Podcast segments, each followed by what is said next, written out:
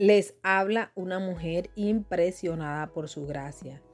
Y este es nuestro podcast del Ministerio Impresionada por su gracia.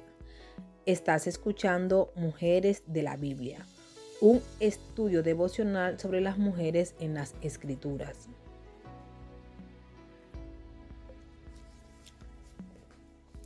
Hoy hablaremos de la mujer de Proverbios 31 y estudiaremos su vida y su época.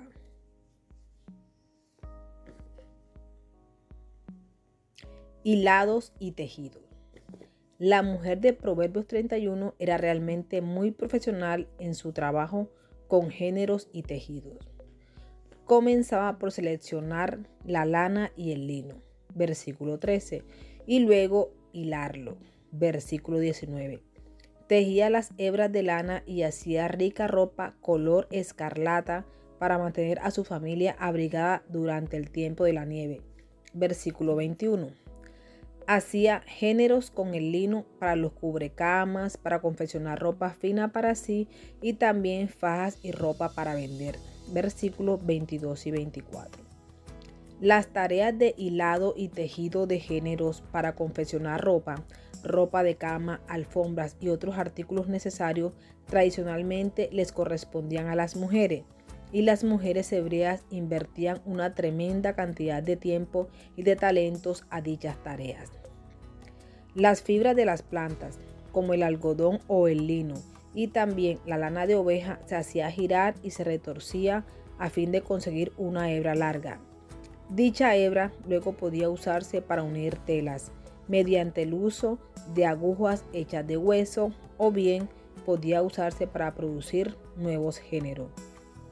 El tejido en telar, arte que probablemente los hebreos hayan perfeccionado durante su tiempo en Egipto, se realizaba en un telar rudimentario. Las familias de la época del Antiguo Testamento utilizaban tela para una variedad de propósitos. La tela más común y antigua de los tiempos bíblicos era la de lana.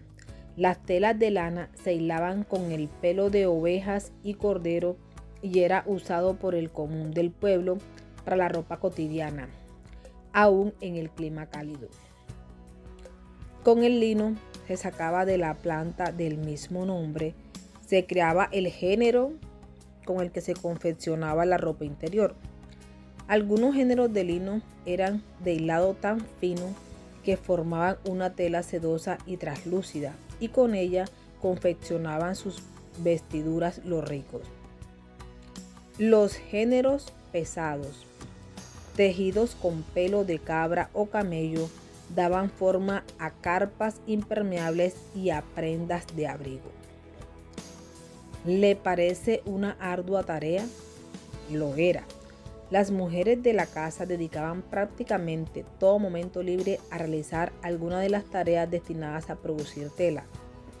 La esposa ejemplar de Proverbios 31 gustosa trabaja con sus manos. Versículo 13. Y parecería que el uso y la rueca nunca se apartan de sus manos. Versículo 19. Por eso no tienen que preocuparse de su familia. Versículo 21. Hilar y tejer la mantienen ocupada todo el tiempo, pero ella y su familia están preparadas para el periodo invernal. ¿Acaso el solo leer acerca de la mujer de Proverbios 31 ya le produce cansancio? ¿Le gustaría que se sentara a descansar un momento?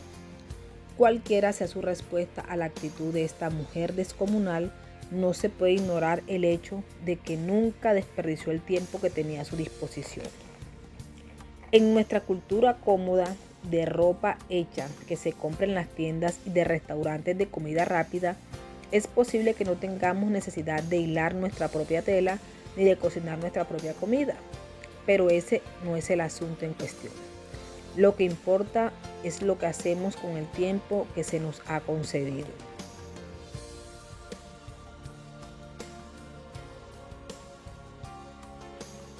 Nuestra oración es que el Dios de nuestro Señor Jesucristo, el Padre Glorioso, te dé el espíritu de sabiduría y de revelación para que lo conozcas mejor y que asimismo sean iluminados los ojos de tu corazón para que sepas a qué esperanza Él te ha llamado.